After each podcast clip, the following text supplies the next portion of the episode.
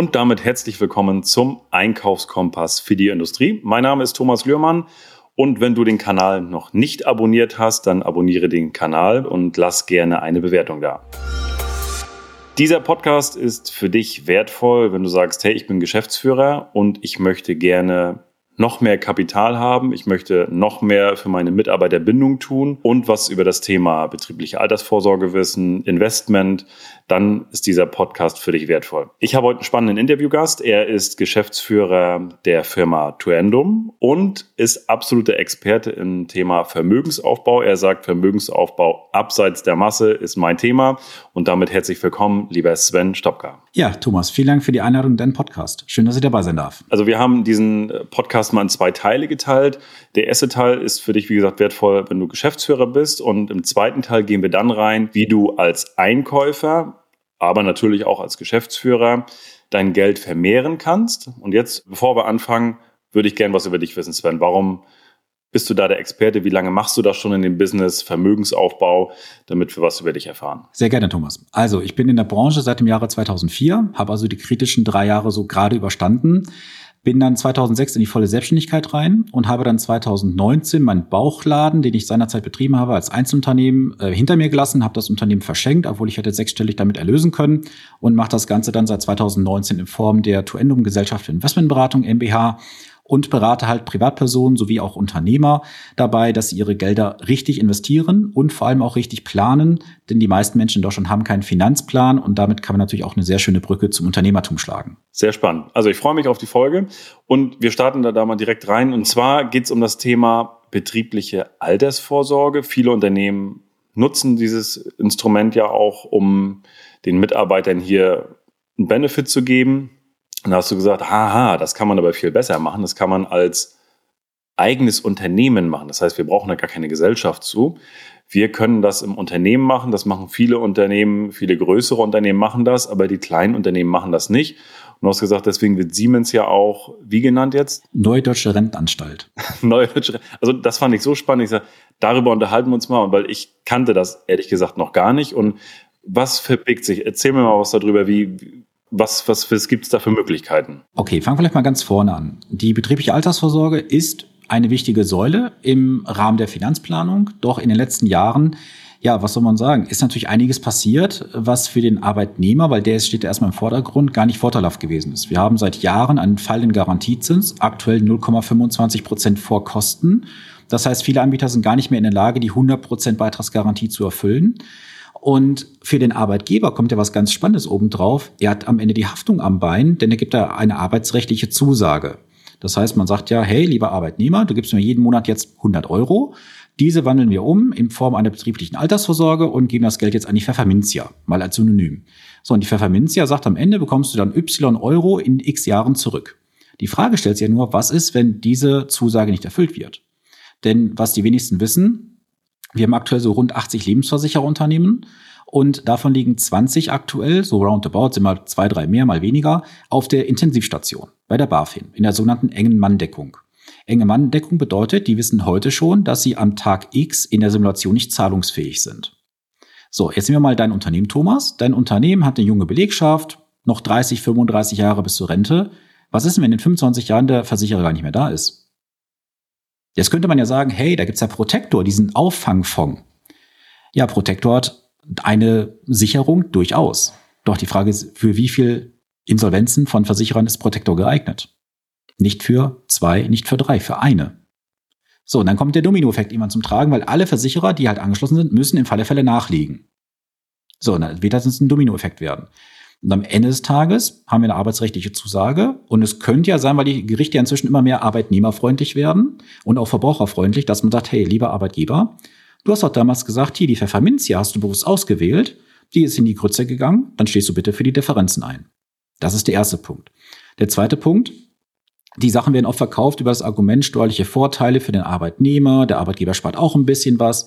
Ja, aber wenn man mal wirklich nachrechnet, das ist einfaches Plus und Minus, ist das am Ende für den Arbeitnehmer ein Verlustgeschäft. Weil entweder hat er hinten raus eine hohe Steuerbelastung plus Sozialversicherungsbeiträge abzuleisten oder hat halt eine sehr lange Rentenbezugsdauer. Ich habe Fälle teilweise dem Tisch liegen, Thomas, da müsstest du fast 100 Jahre alt werden, um dein Geld aus dem Vertrag rauszubekommen. Wow. Ich glaube, da sind sich viele gar nicht bewusst, also viele, viele Unternehmer gar nicht und auch viele Mitarbeiter gar nicht. Was das wirklich, also für mich war, ne, das Vertrauen in eine Versicherung, die machen das ja seit Jahren und das ist ja auch was Gutes und so wie du schon gesagt hast, der steuerliche Aspekt ist dabei. Super, nehme ich. Aber wenn du das jetzt so ganz konkret ansprichst, muss man da wirklich nochmal für, für sich reingehen und wirklich auch mal diese ganz stumpfe Rechnung machen. Sagen, was ist denn, was kommt denn wirklich raus? Wie alt muss ich denn werden, damit ich das wirklich bekomme? Ja, und die Rechnung ist relativ einfach. Schau mal, wenn du heute weißt, du hast Abschlusskosten von rund 2,5 Prozent auf die Beitragssumme. So, das können wir ganz offen drüber sprechen. Wenn der Arbeitnehmer heute sagt, ich verzichte auf 100 Euro netto, dann werden daraus mal irgendwie 150, 170 Euro. Darauf wird verprovisioniert, nicht auf Netto, sondern auf den Bruttobeitrag, der eingezahlt wird. Mhm. Das heißt also, wenn jemand heute 100 Euro Rentenversicherung privat verkauft, bekommt das verprovisioniert, ich sage mal einfach jetzt ein Beispiel mit 1000 Euro, macht er das mit 170 Euro in der BAV, gibt es 1700 Euro Provision. Deswegen ist die BAV auch von den Versicherungsgesellschaften und von den Finanzvertrieben so hoch gelobt, weil damit natürlich richtig Umsatz zu verdienen ist. So, dann geht's weiter. Du hast hohe Verwaltungskosten. Ich habe teilweise Verwaltungskosten hier sehen, ähm, da liegst du bei 12, 13, 14, 15 Prozent Verwaltungskosten alleine. Sind die Transparenz in den, in, in den Verträgen einsehbar, diese Verwaltungskosten? Ja, also sag mal so, es ist 80 Prozent transparent gehalten, weil die Zahlen stehen drin. Du musst es dir nur aufführen und mal wirklich nachrechnen, was heißt das konkret. So, das ist ja damit nicht getan. Dann haben wir ja vor ein paar Jahren auch die äh, Reduzierung der Abschlusskosten gehabt. Das heißt, die Provision ging runter. Hat man die Abschlusskosten einfach reduziert und das auf die Verwaltungskosten draufgeschlagen. Also in den wenigsten Fällen, die ich bisher berechnet habe, kann man sagen, eine versicherungsförmige betriebliche Altersvorsorge ist für den Arbeitnehmer rentabel. Das war ein Statement. Also ich werde heute Nachmittag direkt mal nachrechnen. Gerne. Was sagen die Versicherungsgesellschaften dazu, wenn du mit denen darüber so sprichst? Ja, die mögen mich ja inzwischen nicht mehr, weil ich ja die Seiten gewechselt habe. Die leugnen das natürlich. Die sagen, ach, die BAV ist gut, das ist alles sicher und so weiter. Es gibt sogar Haftungsübernahmeerklärungen an Arbeitgeber, dass man sagt, ja, wenn da was nicht erfüllt wird, dann stehen wir dafür ein. Jetzt nur die offene Frage. Wenn im Fall der Fälle der Versicherer nicht mehr da ist, wer haftet denn dann? Hm. Keiner mehr. Also der Arbeitgeber. Und hinzu kommt dann noch Folgendes, mal rein unternehmerisch gesehen. Wenn ich doch eine betriebliche Alterssorge auch intern abbilden könnte als Unternehmer, dann sage ich doch, ich kann mit meinem Geld doch besser arbeiten, anstatt ein Versicherungsunternehmen, wo ich mein Geld nur abgebe. Weil wir müssen auch zwei Sachen hier differenzieren. Es gibt ein Eigentumsrecht und ein Forderungsrecht. Das Eigentumsrecht ist immer höher gewichtet als ein Forderungsrecht. So, und sobald der Geschäftsführer Liquidität, ich sage mal einfach eine Summe 10.000 Euro an betrieblichen Altersvorsorgen, monatlich rausgibt, hat er ein Forderungsrecht an den Versicherer. Es ist kein Eigentum mehr. Und es gibt auch ein Schreiben eines Versicherers, dessen Namen ich jetzt hier bewusst nicht nenne. Ähm, ich habe immer gesagt, auch die fondgebundenen Produkte ist der Kunde nie Eigentümer der Fondsanteile. Das hat mir ein Versicherer sogar schriftlich bestätigt an Kunden gegenüber. Da war nämlich die Situation, long story short, die hat 2004 so einen Vertrag begonnen und hat dann 2000, ich glaube 18 war es gewesen, gesagt, hey, ich möchte mich vom Vertrag trennen, weil er für mich unrentabel ist. Gesagt, getan. Bevor dann die Bank wieder anruft, sagt, da liegt wieder sechsstellige Summe, haben wir gesagt, wir hätten das gerne aufs Depot überwiesen. Dann gibt's immer so eine Textbox-Datensatzmeldung der, ähm, des Versicherers an die Depotbank und da wurde gesagt, die Frau so und so hätte am 31.08. erst die Fondanteile erworben. Wo ich gesagt habe, nee, nee, die hat er regelmäßig bespart. So, dann habe ich das eruiert und dann dachte der Versicherer, O-Ton, ja, die Frau so und so ist am 31.08., jetzt hört genau zu, erst rechtmäßige Eigentümerin geworden mit der Auslieferung der Fondsanteile an die Depotbank. Davor waren sie im Besitz der hm, Versicherung. Forderungsrecht. So. Und also das ist etwas, ich stehe für diesen Real Talk, den ich immer nach außen gebe. Fragt immer, seid ihr Eigentümer oder seid ihr in einer Forderungssituation? So, und Investmentvermögen ist immer Sondervermögen. Dafür müsste aber dann auch Depotinhaber sein in dem Fall. Von daher, gerne mal drüber nachdenken. So, und jetzt kommen wir zur Lösung. Jetzt bist du Unternehmer, Geschäftsführer und sagst, okay, das habe ich jetzt alles verstanden. Macht irgendwie so richtig keinen Sinn. Ich werde das heute Nachmittag mal nachrechnen und wahrscheinlich auch nochmal mit meinem Versicherungsspezialisten darüber sprechen. Mal gucken, was der dazu sagt. Aber was ist die Alternative? Die Alternative. Lass uns doch mal über das älteste System sprechen, was es überhaupt gibt. So, das ist ja seit 1800 Schlag mich tot schon bekannt. Ist halt dann in den 80er, 90er Jahren beiseite geschoben worden, weil natürlich die Versicherer gewisse Vorteile eruiert hatten. Und dieses System hat einen Vorteil. Die Liquidität bleibt im Unternehmen. Du gibst es nicht raus.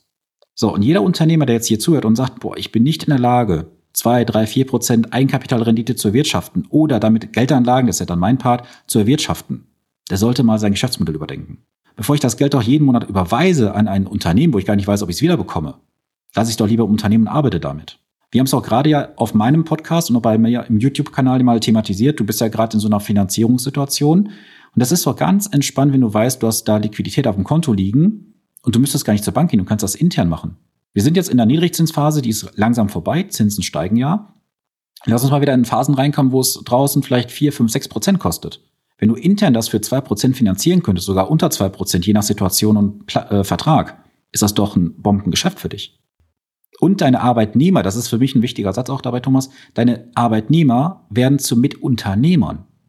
Weil sie ja jeden Tag im Betrieb drin sind und wissen, die Maschine gehört mir anteilig, mir gehört irgendwie da der Pausenraum anteilig und so weiter. Die haben noch eine viel größere Motivation. Und jetzt kommt ja so der Clou. Das ist noch steuerlich optimiert am Ende bei der Auszahlung. Hat für den Arbeitnehmer auch mal durchaus fünfstellige Vorteile finanziell. Und der weitere Punkt, wenn du so Sachen anbietest, die Mitarbeiter hauen nicht ab. Weil die Arbeitnehmer sind doch in der Situation, ist Fachkräftemangel da. Hören wir immer wieder. So, und sobald Mitarbeiter X sagt, hey, die Firma Meier bietet mir 50 Euro mehr im Monat, jetzt mal ganz übertrieben gesagt, ist der weg. So, bei dir als Unternehmer entsteht eine Lücke, die musst du wieder besetzen. Und jede nicht besetzte Stelle kostet dich am Ende fünf oder sechsstellig Geld jedes Jahr. Also musst du heute eine Möglichkeit finden, Mitarbeiter zu binden, im Positiven, aber auch zu finden und zu halten. Das heißt jetzt, im, also im Kern ich gründe meine eigene Versicherungsgesellschaft im Unternehmen sozusagen? Oder also, dass ich das nochmal ganz klar verstehe. Du gründest eine eigene Bank im Unternehmen, wenn man so möchte.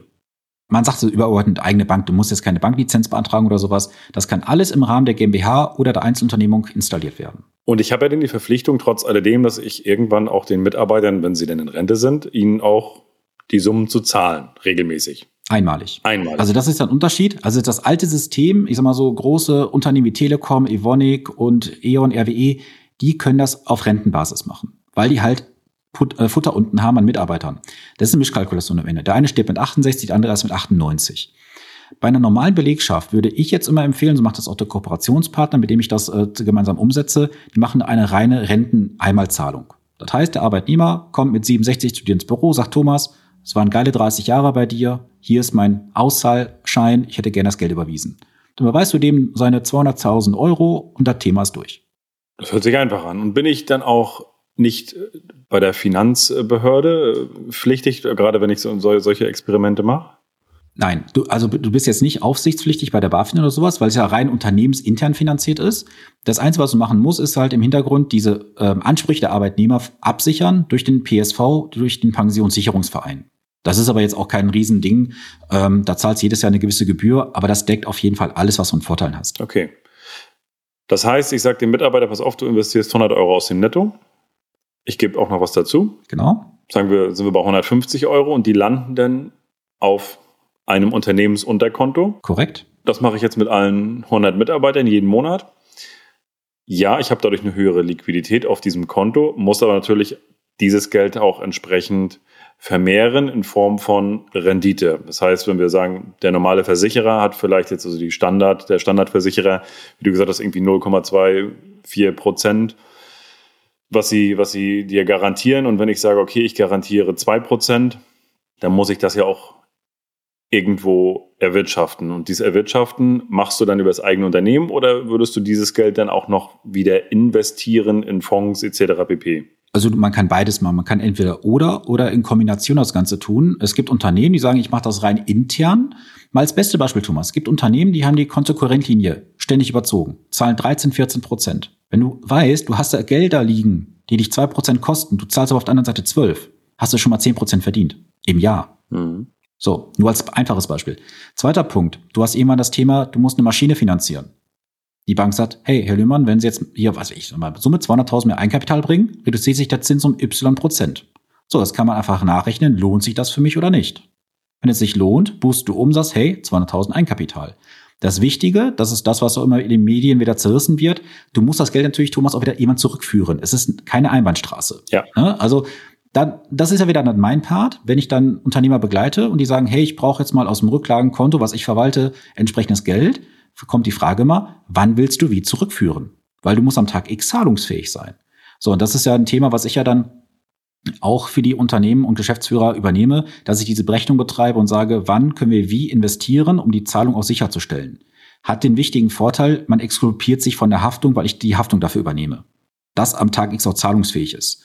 Ähm, deswegen, äh, da kleiner Tipp an jeden Geschäftsführer, wenn ihr sowas macht, immer externe Experten reinholen und sagen, du hast den Haftungshut auf, das sind die Aufgaben, Zahlen, Daten, Fakten und sieh zu, dass du fertig wirst. Ich finde das sehr, sehr spannend. Und die, die Frage ist ja dann auch, was, was passiert jetzt mit einem Mitarbeiter, der dann, der hat jetzt zwei Jahre eingezahlt und dann kündigt er oder wird gekündigt oder wie auch immer. Dann wird es ausgezahlt und dann ist es erledigt oder wie läuft das denn? Welche Seite möchtest du hören? Die für den Arbeitnehmer oder für den Arbeitgeber die Vorteile? Beide. Beide. Okay. Den Vorteil für den Arbeitgeber. Okay, fangen wir mit dem Arbeitgeber an. Der Arbeitgeber behält die Liquidität bei sich im Unternehmen. Das heißt, also mal einfach gesagt, ein 28-Jähriger sagt heute, Thomas, bist ein guter Arbeitgeber, ich komme zu dir. Nach zwei Jahren sagt er, boah, ich habe die Liebe in München gefunden, ich ziehe um. So, jetzt hat er zwei Jahre investiert bei dir und jetzt kriegt er zum Tag des Ausscheidens eine Standmitteilung und sagt, hey, dein Anspruch später ist so und so hoch. Der zieht jetzt nach München. Und in 37 Jahren, mit 67, sofern mit 67 vereinbart ist, würde er kommen und sagen, Herr Thomas, hier ist meine Zahlungsurkunde, ich hätte gern ausgezahlt. Und in der Zeit, diese 30 Jahre, wie das Geld weiter verzinst mit zwei Prozent, jetzt wohlgemerkt, bitte zuhören, ohne Kosten für ihn. Jetzt hast du einen Versicherungstarif als Arbeitnehmer, kriegst jetzt deinen Vertrag beitragsfrei gestellt und hast jetzt noch weitere Kosten für Verwaltung etc. zu zahlen. Bei 0,25 Garantiezins plus ein bisschen Überschuss. Jetzt kannst du gerne die Rechnung aufmachen, lieber Geschäftsführer. Wo hat der Arbeitnehmer mehr Spaß dran? Der Vorteil für dich als Arbeitgeber, die Liquidität bleibt dir 30 Jahre weiter zur Verfügung stehend oder jetzt in diesem Fall sogar 37. Muss ich ihm auszahlen oder kann ich ihm auszahlen? Jetzt, wenn er geht. wenn er geht.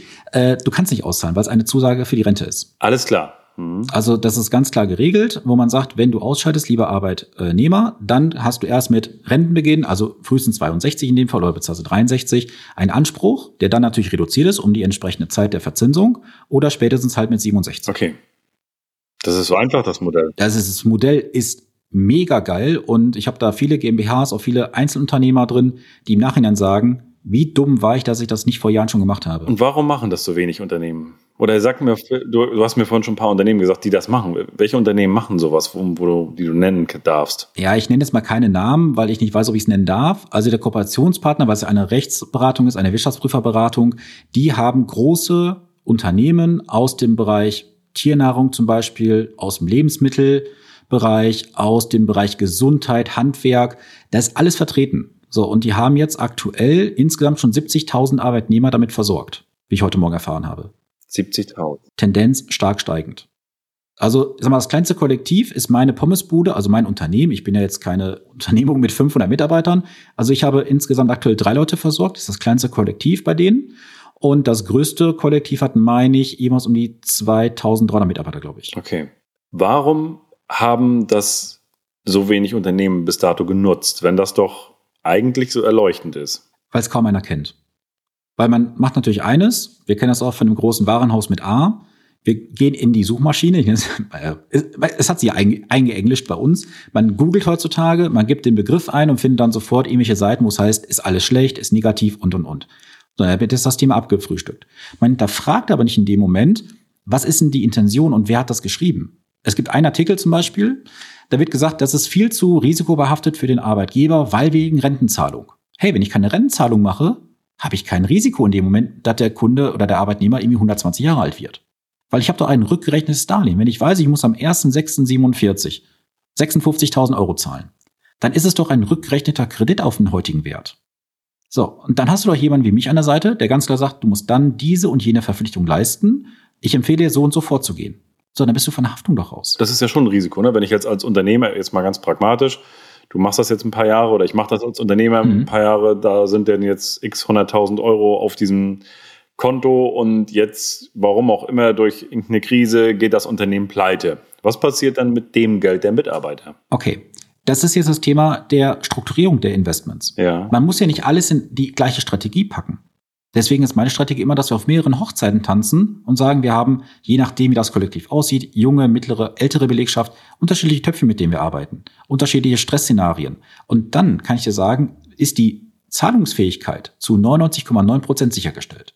Es gibt immer ein Restrisiko, wenn jetzt irgendwo der Atomkopf hochgeht in der Welt und alles zusammenbricht. Dann haben wir aber ganz andere Sorgen, weil damit ja. keiner der Mitarbeiter mehr Auszahlung haben wollen. Absolut, okay. Ich finde das mega spannend. Also das, ähm, und mich wundert, dass es erst so wenig Unternehmen am, am Ende des Tages doch wirklich nutzen.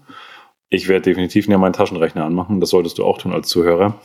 Da mal drüber nachzudenken, was es da für Alternativen gibt und definitiv auch sich einfach mal zu unterhalten mit dem Sven. Einfach mal zu sagen, lass uns da mal unterhalten, nochmal tiefer drüber sprechen. Das ist spannend für mich. Ich sehe hier nur Vorteile aktuell. Gibt es Nachteile?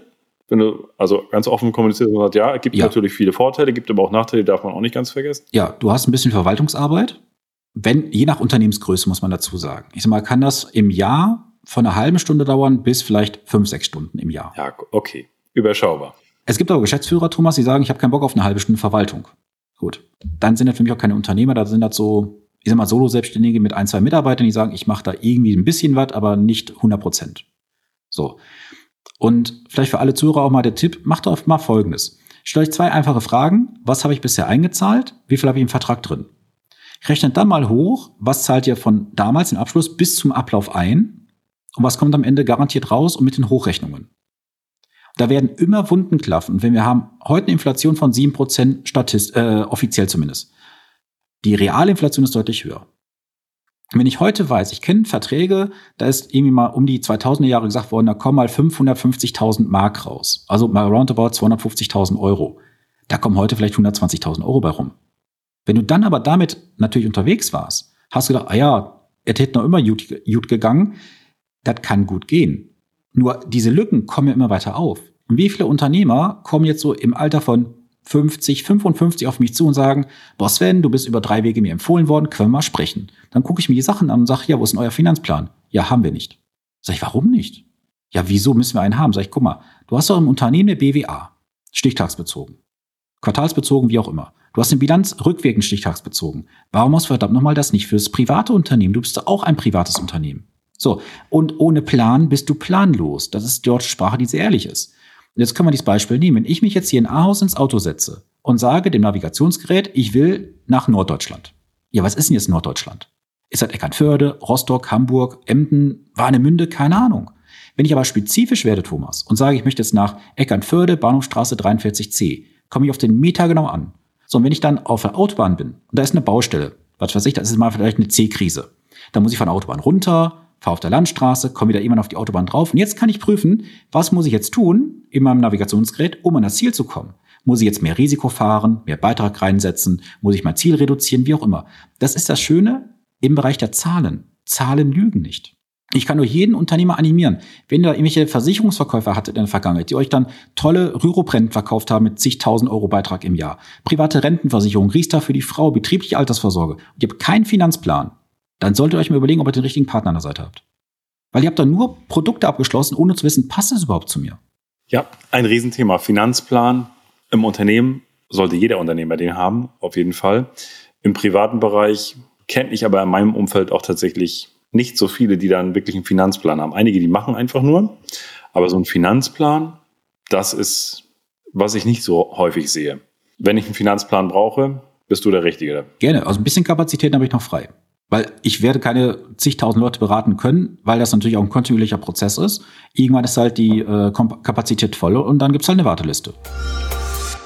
Und das war auch bis dato erstmal der Teil eins. Und wenn du wissen möchtest, wie du als Privatperson deine Investment richtig aufstellst, einen richtigen Finanzplan baust und auch wie du dann richtig investierst, dann hör dir Teil zwei gerne an. Der kommt in den nächsten Tagen. Ich sage erstmal danke, lieber Sven, für Teil eins und freue dich schon mal auf Teil 2. Das lohnt sich definitiv.